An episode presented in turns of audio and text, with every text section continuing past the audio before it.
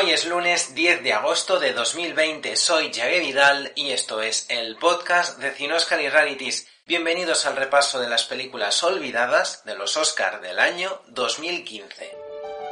And the Oscar goes to Warren Beatty, Mel Gibson, Oliver Stone, Clint Eastwood, James Cameron, Woody Allen, Robert Zemeckis, Steven Spielberg, Martin Scorsese, Danny Boyle, Catherine Bigelow, Ang Lee, Peter Jackson, Joel Cohen, Ethan Cohen, Alfonso Cuarón, Alejandro G. Inarritu. Damien Chazelle.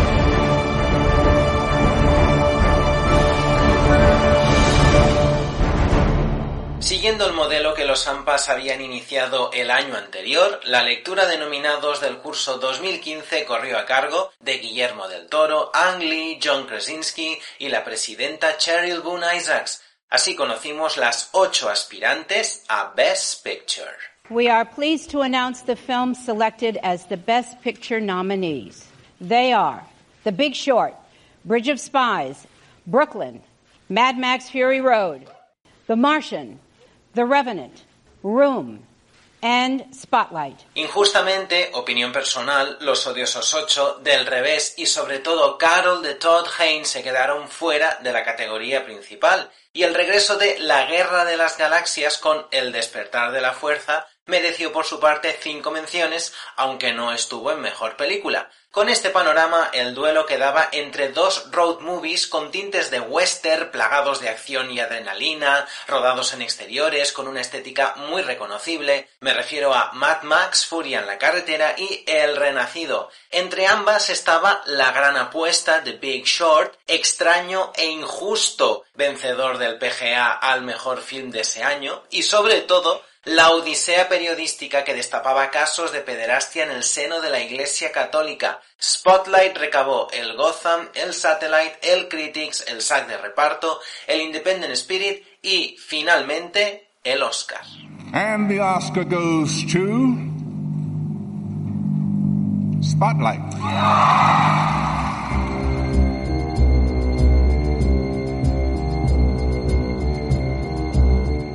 Spotlight fue la segunda película consecutiva del actor Michael Keaton ganando el Oscar. Y también tuvimos segunda victoria seguida en dirección para Alejandro González Iñárritu, como hicieron antaño John Ford y Joseph L. Mankiewicz. También por segunda vez no había intérpretes negros nominados. Y eso lo usó el host Chris Rock para hacer todo tipo de bromas, los chistes de siempre e incluir vídeos satíricos con Angela Bassett y Guppy Goldberg. A pie de alfombra solo se hablaba de eso. Y ya que estamos con los dúos y con el número 2, hay que decir que Spotlight ganó eso, dos premios, el primero y el último de esa noche, guion original y mejor película, algo que no sucedía desde el año 1952 y el triunfo también por la mínima de el mayor espectáculo del mundo. Es por lo tanto la ganadora del siglo con menos oros en su estantería. Los androides de Star Wars pisaron el Dolby Theater, 40 años después de Rocky, Sylvester Stallone volvió a estar nominado por Creed, el recuerdo de Amy Winehouse estuvo muy vivo con su documental que fue premiado, y los fans saltaron de alegría porque por fin Leonardo DiCaprio consiguió su estatuilla, a la quinta fue la vencida, y el azar quiso que pudiera abrazarse a Kate Winslet, que estaba nominada y presente en ese Dolby Theater por Jobs. And the Oscar goes to Leonardo DiCaprio. I thank you all for this amazing award tonight. Let us not take this planet for granted. I do not take tonight for granted. Thank you so very much. Importante dato, España estaba representada simbólicamente con la candidatura de Paco Delgado por el vestuario de La chica danesa. Colombia con el abrazo de la serpiente llegó en su caso por primera vez a la terna de nominados. La extranjera premiada fue la húngara El hijo de Saúl. Brie Larson y Mike Rylance completaron la foto de intérpretes ganadores. Marte era la nominada más taquillera de ese curso. Todavía causa hilaridad si lo pensamos, por cierto, que la película de Ridley Scott ganara el Globo de Oro a la mejor comedia. Eso, lo habéis oído bien, Marte, mejor comedia. Tan surrealista como las nominaciones de la canción italiana de Youth o el maquillaje sueco de El abuelo que saltó por la ventana y se largó. De ese tipo de cosas inesperadas que los Oscars siempre nos recuerdan y nos regalan de vez en cuando. Nada que ver con una cuenta que la Academia saldó ese año. El gran Ennio Morricone a sus 87 años y tras seis nominaciones infructuosas, por fin levantó el hombre de oro gracias a Tarantino y a la partitura de Los Odiosos 8.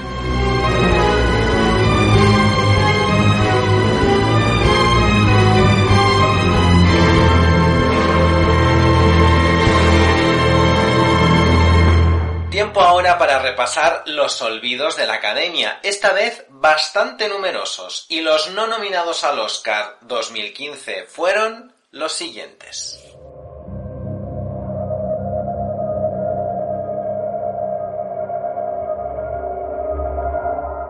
Empezamos con una lista de intérpretes que podrían haber dado mucha guerra en esos Academy Awards. Aparte de la Charlize Theron de Mad Max y el Tom Hanks del Puente de los Espías que encabezaban films sí candidatos, hay una veintena de ejemplos. En apartados masculinos se ausentaron el Johnny Depp de Black Mass, el Ian McKellen de Mr. Holmes, el Joel Edgerton de El Regalo, que también dirigía, el Will Smith de La Verdad Duele, el Benicio del Toro de Escobar, Paradise Lost, el Joaquin Phoenix de Irrational Man, el Al Pacino de Nunca es tarde o el musculado Jake Gyllenhaal de Redención. Y entre las actrices cabe destacar la Helen Mirren de La Dama de Oro y Espías desde el Cielo, la Maggie Smith de The Lady in the Band, la Sarah Silverman de I Smile Back, que fue una de las inclusiones excéntricas de los SAG de ese año, la Meryl Streep rockera de Ricky o la pareja lésbica que formaban en Free Hell las actrices Julianne Moore y Ellen Page. ¿Os habéis inventado un dinosaurio nuevo? No es una buena idea. Matará a todo lo que se mueva. En el año en el que tuvimos Jurassic World, Los Vengadores La Era de Ultron, Fast and Furious 7 o Los Juegos del Hambre sin Sajo Parte 2, entre otras, todas ellas con gran beneplácito del público y todas ellas también sin nominación, la Academia concedió el Oscar de Efectos Visuales a un título inesperado, Ex Machina, un ejemplo de retoques digitales más artesanal o cuanto menos minimalista, sin tanto presupuesto. Los votantes pudieron valorar en ese rubro las actualizaciones de dos universos ya codificados que lucían con las nuevas tecnologías como los de Mad Max y Star Wars y aún así se fueron por la tangente. Nosotros celebramos esa decisión en detrimento de películas con grandes presupuestos y puestas en escena muy vistosas que se quedaron fuera de las candidaturas. Caso de Ant-Man, Everest, Misión Imposible, Nación Secreta u Operación Ankel. Porque a veces los Oscars sorprenden y en el caso de Ex Máquina, para bien. ¿Y vosotros qué? ¿Alguna habilidad maligna? Pero, la la la, la la la. ¿Eh? Eso ni es maligno ni es una habilidad. Para la tercera parte de los Minions, ser un fenómeno planetario y recaudar un billón de dólares en todo el globo no fue suficiente para estar en el quinteto de mejores cintas animadas. A ojos de la crítica y del box office, pincharon films que a priori parecían atractivos para la cita del Oscar, como En el corazón del mar de Ron Howard, Frente al mar de Angelina Jolie, Tomorrowland de Brad Bird, Aloha de Cameron Crowe o El secreto de una obsesión, remake de la Argentina El secreto de sus ojos. Y su desigual paso por los cines también perjudicó las posibilidades de nombres como Sufragistas, Macbeth, Lejos del mundanal ruido o La cumbre escarlata de Del Toro. Todas ellas pudieron haber peleado sobre todo en los apartados de vestuario y dirección artística. ¿Estás despierta? ¿Qué has hecho? No vas a creerme. Pero necesito que recuerdes lo que voy a decirte. Esa cosa te va a seguir. Alguien me la pasó a mí. Y yo te la he pasado a ti. Y como es habitual, recordatorio para los títulos indies ausentes. El título de culto que es la terrorífica It Follows se ausentó de la gala, tal y como hicieron la transexual Tangerine, la ganadora de Sundance Yo, él y Raquel, James White, que había sido una de las sensaciones del Festival de Locarno, 99 Homes por el que Michael Shannon estuvo nominado a casi todo, es una película estupenda, rescatadla. Viaje a Sils Maria, que reportó algunos premios a Kirsten Stewart, o Las desenfadadas Grandma, Espías, The Diary of a Teenage Girl y De repente tú, que llegó a ser considerada esta última por el eh, gremio de guionistas, o el western millennial de Slow West, la creación de la dupla Baumbach Gerwig que se llamaba Mestres America, hay un montón de ejemplos, pero nosotros terminamos con dos dramas biográficos y musicales, el último tour y Love and Mercy, con un Paul Dano bastante citado esa temporada. Recordamos la banda sonora de Atticus Ross para esta Love and Mercy.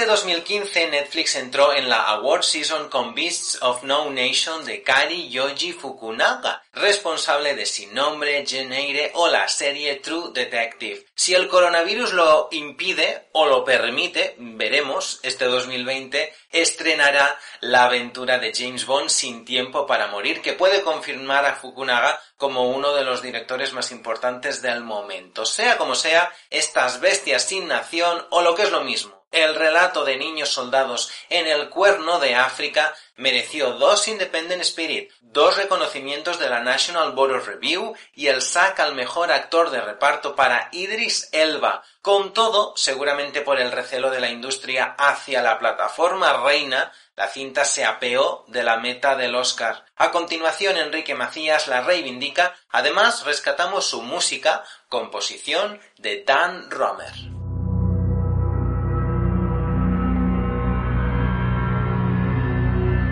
Mi nombre es Enrique Macías, ya participé hace algunos días eh, hablando de Lust, Lust Caution y bueno, para los que no lo escucharon me vuelvo a presentar, Luis Enrique Vázquez Macías o Enrique Macías como aparezco en mis redes sociales.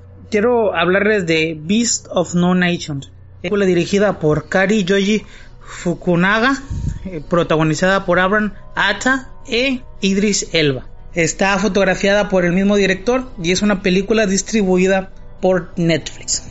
Voy a platicarles un poquito acerca de, de la sinopsis. Abu es un niño que vive al margen de una guerra civil en África. Sin embargo, un día es alcanzado y reclutado para pelear en las filas de los rebeldes. Ahí es donde termina su niñez y cambiará su forma de vivir para siempre. No sigo, no soy seguidor de la carrera de Fukinaga. Eh, sé que es muy reconocido, tiene, un, una película mexicana sin nombre que no he tenido la oportunidad de ver. Y, True Detective nunca, no, no la he visto, a pesar de que ha tenido tan buenas críticas. Al ver esta película me doy cuenta que estéticamente es un actor bastante poderoso. Eh, recuerdo una escena donde el protagonista está bajo los efectos de, drogas y no se va a lo psicodélico como otros directores lo manejan, sino lo maneja con, unos colores bastante, bastante llamativos. Entendemos que es la mano completa del director, porque aparte del director, él también es fotógrafo de su misma película y, creo que los colores están muy, muy bien manejados. Fukinaga no toma partido sobre ni los rebeldes o sobre si no es un espectador, sino se trata de, de, que entendamos qué es lo que sucede con, con, Abu, con este niño. Pero creo que sí, en su mensaje se queda corto, si no nos logra transmitir toda la sensación de esto, sobre todo en el final de la película. Eh, quizás esto se deba a que pues el guion está basado en el libro, no, no he tenido la oportunidad de leer, el libro, pero quizá eh, el final es la parte un poquito eh, floja de la historia. Sin embargo, yo, yo me quiero quedar con, con la escena final.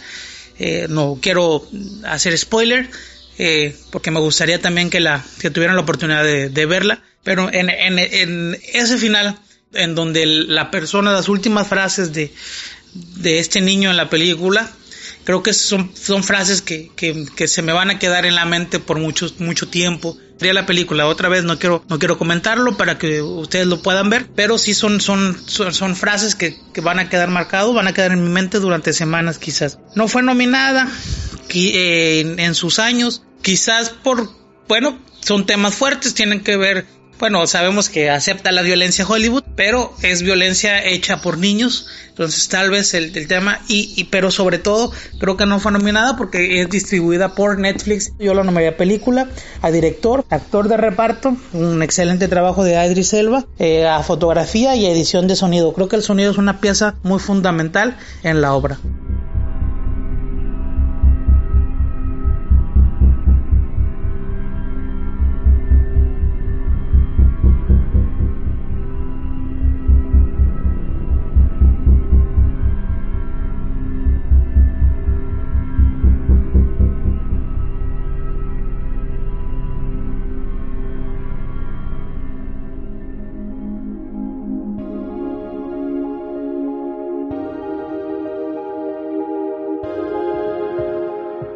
Aquí llega amigos este viaje a la temporada de hace solo un lustro, el cine de 2015. Mañana seguiremos con 2016 y ojo la que tenemos preparada para 2016. Por delante nos esperan músicas, estadísticas, reseñas y un largo etcétera que no os podéis perder. Os decimos adiós, no sin antes recordar la canción que nuestros oyentes han votado en el grupo de Facebook Cine del siglo XXI como el mejor tema no nominado de esa temporada. Love Me Like You Do de Ellie Golding para 50 sombras de Grey, un track muy popular. Ernit, tema de la película, estaba nominado esa noche, aunque la ganadora fue Writings on the Wall, balada 007 de Sam Smith para Spectre. Nos tenéis en Evox, Spotify y Apple Podcast y en redes somos arroba cinoscarrarities. Nos seguimos escuchando. Hasta la próxima.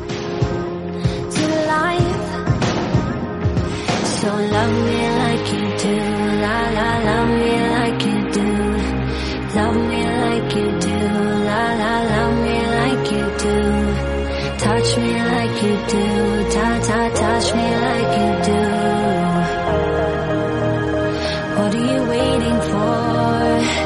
Fading in, fading out, on the edge of paradise. Every inch of your skin is a holy grail I've gotta find.